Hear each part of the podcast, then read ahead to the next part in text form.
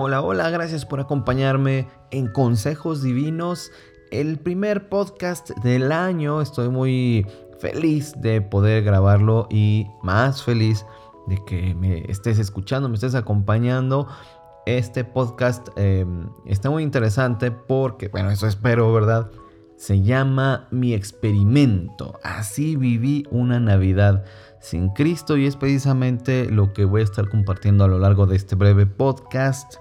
Espero no decir que es breve siempre, ¿verdad? Aun cuando duren 50 eh, minutos. Y bueno, te platico de qué trata el experimento. Simplemente era que una temporada navideña, por una temporada navideña nosotros no íbamos a escuchar la música profunda que los cristianos escuchamos acerca de la Navidad, estos himnos, estas muchas veces son himnos con arreglos contemporáneos, modernos, de distintos eh, géneros musicales.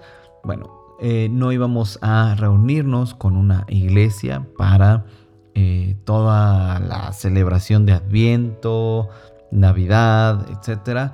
No íbamos a vivir la experiencia, digamos, evangélica, cristiana, de celebrar la Navidad. Eh, como, como cada año lo hacemos y eh, particularmente la Nochebuena, la Navidad, no íbamos a hablar de Jesucristo, no íbamos a hablar del verdadero sentido de la Navidad, nuestra celebración se iba a enfocar a solo intercambio de regalos, una cena, pasarla bien. Básicamente experimento fue sacar a Jesús de la Navidad. ¿Puedes imaginarte eso? Bueno, probablemente me están escuchando cristianos que alguna época de su vida no fueron cristianos, ¿no? Que no crecieron en un hogar cristiano, pues celebrando la Navidad cada año ya como una tradición.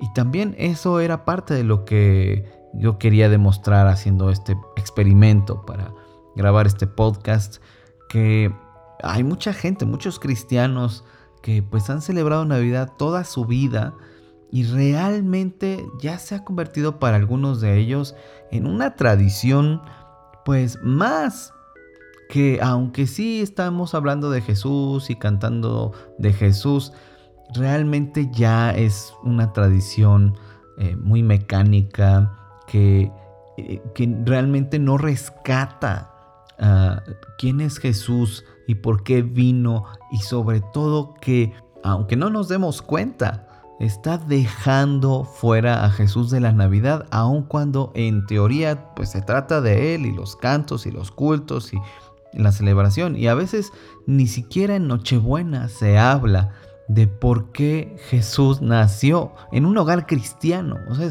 realmente la celebración es muy como de cualquier otro hogar, ¿no?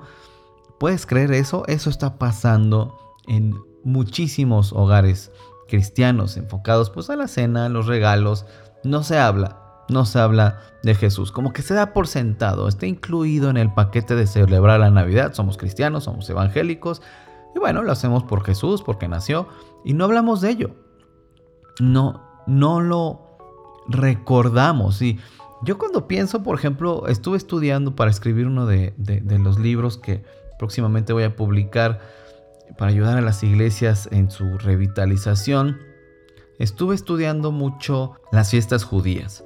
Y eh, la celebración de las fiestas judías, cada una de ellas, pues incluía una remembranza, incluía todo un ritual para recordar por qué se está celebrando esa fiesta y enseñar a los pequeños con mucho detalle por qué esa fiesta se estaba celebrando, qué se recordaba, pero sobre todo se enfocaba en Dios y en lo que Dios había hecho en el pasado con el pueblo de Israel. Y entonces esta, esta celebración no nada más era una fiesta, o más bien era una fiesta porque recordaba por qué Dios era bueno, por qué Dios era salvador, por qué Dios era ah, amor, o, o por qué amaba a su pueblo, por qué Dios era quién es. Y ese recordar era un acto de adoración, un acto de decir, este es nuestro Dios, sigamos adorándole, sigamos sirviéndole. Pero pues en nuestras celebraciones de Navidad no, no existe este espíritu. Y, bueno, algunos dirán, pues no, la Biblia no enseña que lo haya, ni siquiera habla de la Navidad. Bueno, es una realidad. La Navidad se celebra incluso, pues, como una fiesta que no tiene nada que ver con el cristianismo. Ya, ya se perdió, ¿no? Pero lo que quiero decir es, es una oportunidad para que los cristianos hablemos de por qué Jesús tuvo que nacer, por qué Dios se encarnó y sobre todo el mostrarnos cómo es Dios así palpablemente. Así que como, como cuando conocemos a alguien eh, eh, personalmente y podemos saber cómo es esa persona. Y Jesús nos vino a hablar del Padre, pero retomando lo que les decía de eh, las fiestas judías, que es muy importante el recordar por qué hacemos lo que hacemos y que los adultos le enseñaran a los niños, a los pequeños, por qué estamos haciendo esto que estamos haciendo. Esto tiene un significado, esto tiene un origen y tiene un propósito. Lo estamos haciendo para un propósito, para un objetivo. Y bueno, yo sé que algunos están pensando, es que ¿cómo estás comparando una fiesta judía que Dios eh, pues mandó a celebrar con la Navidad? que es una cosa de hombres y que ni siquiera el 25 de diciembre eh, pues Jesús nació, etcétera, lo cual pues es totalmente cierto. Em, sí, es verdad todo eso, pero insisto, la Navidad es un hecho en el mundo y no podemos dejar simplemente que la gente olvide la razón de la Navidad, que la gente olvide quién es Jesús. Entonces, por eso es importante recordar en la mesa, en nuestras conversaciones, em, con la gente que conocemos que no es eh, cristiana, que no cree en Jesucristo. Es importante recordar con ellos de qué se trata esto, por qué el mundo celebra la Navidad. Y es importante recordarlo porque el mundo ya sacó a Jesús de la Navidad. Entonces es importante no traer a Jesús a la Navidad porque sería algo pues muy chistoso porque eh, si, me estoy explicando traer a Jesús a la Navidad no tiene sentido pero es decir en voz alta por qué Jesús tuvo que nacer. Y cuando lo piensas bien, cuando sacas a Jesús y, nosotros en este experimento que dijimos, vamos a sentir y vamos a pensar, vamos a pasar por lo que la gente sin Cristo pasa. Que celebra Navidad sin Cristo, vamos a atravesar por eso y vamos a fingir que em, no se trata de Jesús. Vamos a recordar, porque tanto mi esposa como yo, pues eh, no siempre fuimos cristianos, no crecimos en hogares cristianos. Entonces, pues eh, para nosotros fue un descubrimiento, ¿no? Las primeras navidades que empezamos a celebrar con Jesús como el centro, recordando por qué nació, en qué circunstancias, el propósito, lo que implicó, las eh, implicaciones cósmicas de esto. ¿no? Y, no solo en el sentido de, ah, sí, claro, fue pues para que podamos ir al cielo, sino para recordar el ministerio de Jesús en la tierra. ¿Cómo se relacionó Jesús con la gente en la tierra? Recordar todo eso, ¿no? El plan de Dios, etcétera cuando pasamos por esto, mi esposa y yo fue realmente desesperanzador. Fue realmente terrible. Eh, sentir hasta cierto punto, pues sí, desesperanza, pero también quizá amargura, podríamos decir. Eh, porque una vez que has disfrutado de recordar por qué Jesús estuvo aquí, pues de repente que todo se trate de regalos, del arbolito, de los adornos, de em, las compras, ¿no? de la cena, todo eso nos, nos, metió en un afán, en un desgaste, en un cansancio. Y habrá gente que diga, que no sea cristiana, ¿no? Y que diga, ay no, pero yo amo la Navidad, es padrísima. Pues perdón, pero si solo se trata de esto que acabo de describir, es terrible, es una fiesta más, ¿no?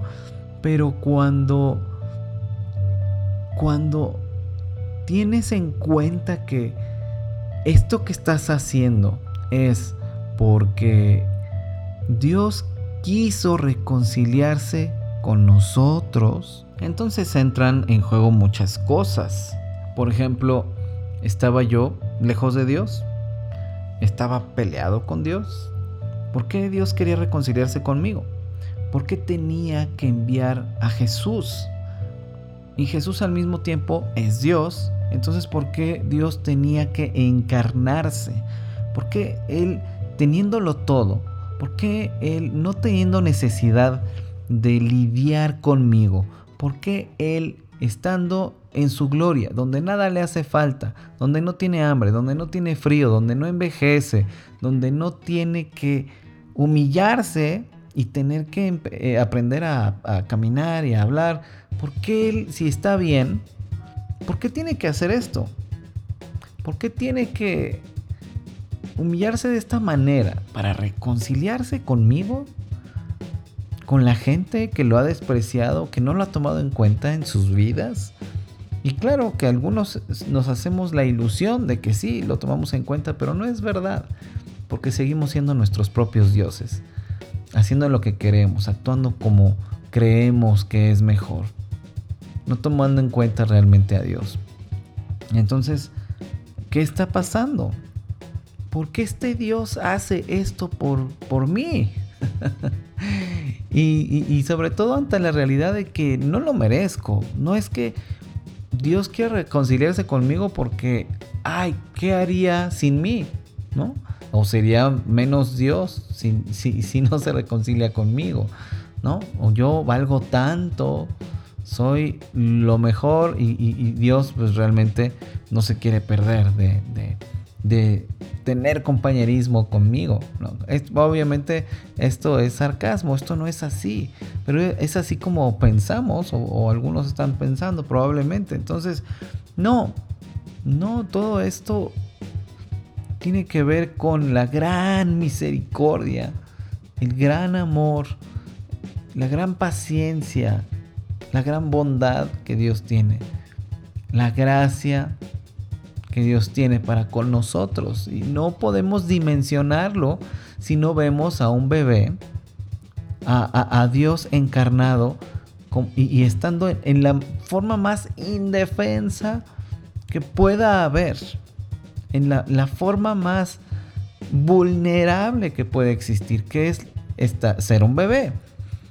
Porque incluso las, las crías de los muchos, si no es que, no sé, la gran mayoría de los animales, vamos a decir, pues pueden ser independientes a los pocos días de nacidos. Y bueno, no totalmente independientes quizá de, los, eh, eh, quienes, los animalitos que los engendraron, pero, pero sí en buena medida y caminan por sí mismos y pueden comer por sí mismos. No son tan indefensos, tan débiles, tan vulnerables como un bebé. Un bebé humano es totalmente dependiente y no solo durante los primeros este, semanas o los primeros meses, sino realmente los primeros años. Y, y Dios toma esa forma. Entonces no dimensionamos. Si nosotros no hablamos de Jesús en la Navidad, nos perdemos absolutamente de la oportunidad de dimensionar con la clase de Dios con la que estamos lidiando. La clase de Dios que quiere reconciliarse con nosotros, no porque lo merezcamos, sino porque Él es quien lo hace posible. Es Dios, es este Dios en el que debemos creer, porque es maravilloso este Dios. Y si todo se reduce a regalos, comida, charla, risas, y en muchos casos alcohol, porque no sabemos reírnos y divertirnos si no estamos alcoholizados. Y si todo se reduce a eso, que para muchos podría ser, ah, pues es bonito, pues puede ser cualquier fiesta. Pero si pensamos en estas cosas, pensamos en la eternidad, pensamos en lo maravilloso que es Dios, pero en lo necesitados que estamos de este Dios. Y en que esto, esto, por muy bonita que sea esta celebración sin Cristo, para algunos vamos a pensar, eh, si, si, si para ti la Navidad sin Cristo es genial, pues no puedes imaginar lo que sería la vida y la eternidad con Cristo, que sería mil veces superior a lo que podrías, a, tu mejor Navidad sin Cristo. Mil veces, millones y millones de veces mejor sería la vida con Cristo en el día a día.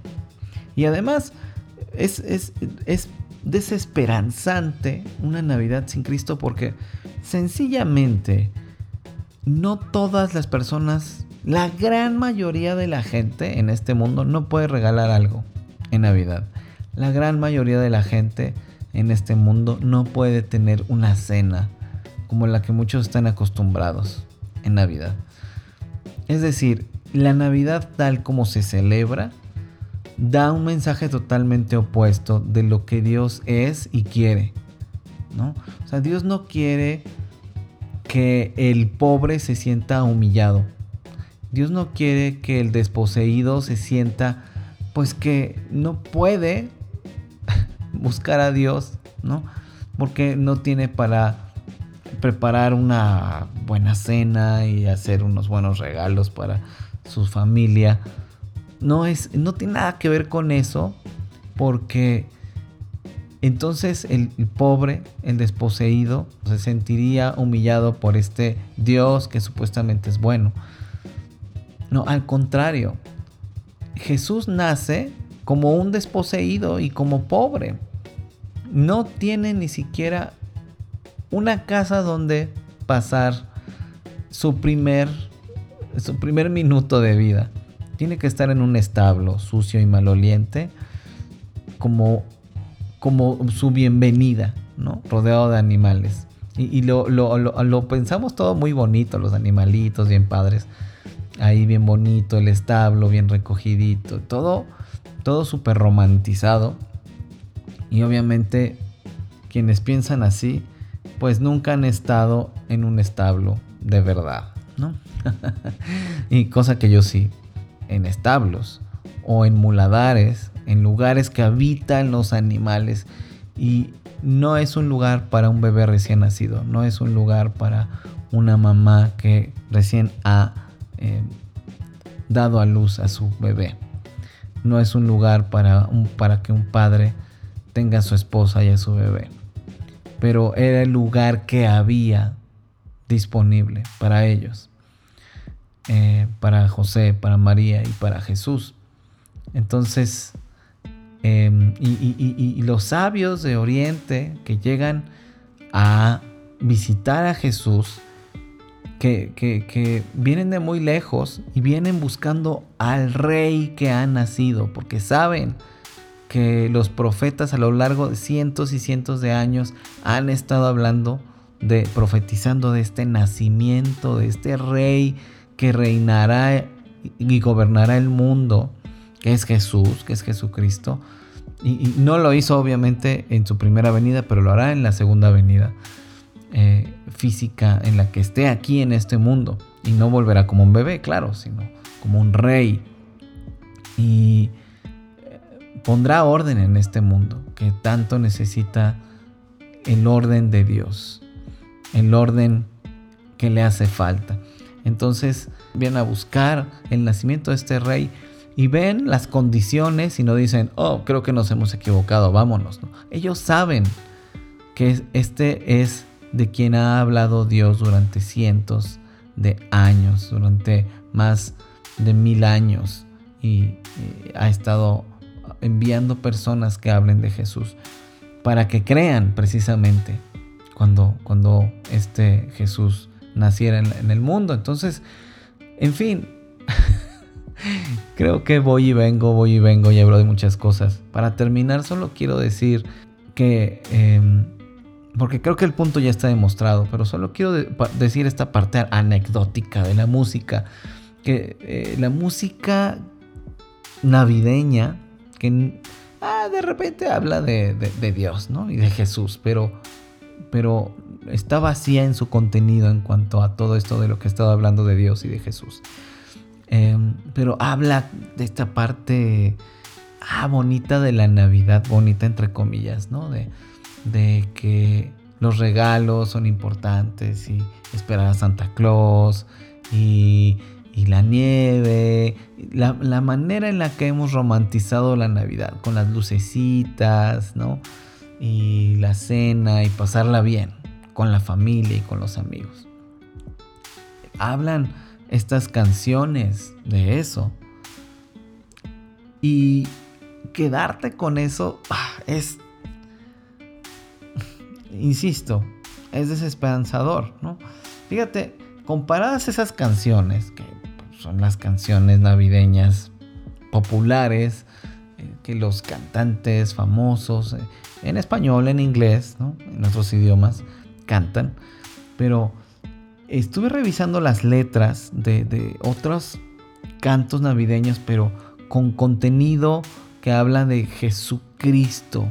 Y mira lo que dicen algunas de las letras. Por ejemplo, hay una canción que se llama Hope of Jerusalem, que pues es esperanza de Jerusalén. Y lo que dice el coro es, solo Dios sabe cuándo. La calma después de la lluvia comienza.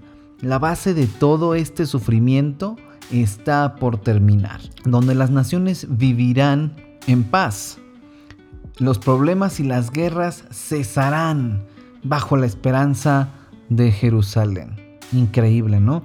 Y eh, otra que es eh, una canción de Chris Tomlin y el grupo We the Kingdom. Se llama Christmas Day. Y dice, cante todo el pueblo. El Señor Todopoderoso reina. Cante toda criatura de Dios. Vengan a bendecir su nombre. Porque Él es bueno. Porque Él es bueno. Él ha nacido para conquistar la muerte. Luz del mundo la razón del día de Navidad. ¿Y qué decir de los himnos Venid fieles todos?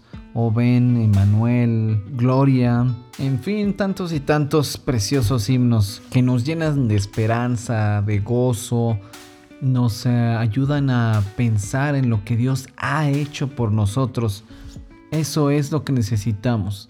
Y para terminar, simplemente decir que no se trata solo de Navidad. Cristo tiene que estar presente en todo lo que hacemos, en todo lo que somos. Y entonces nuestras vidas tendrán no solo sentido, sino propósito. Espero que este raro experimento sea de bendición para tu vida. Gracias por acompañarme. Que Dios sea contigo. Y hasta pronto.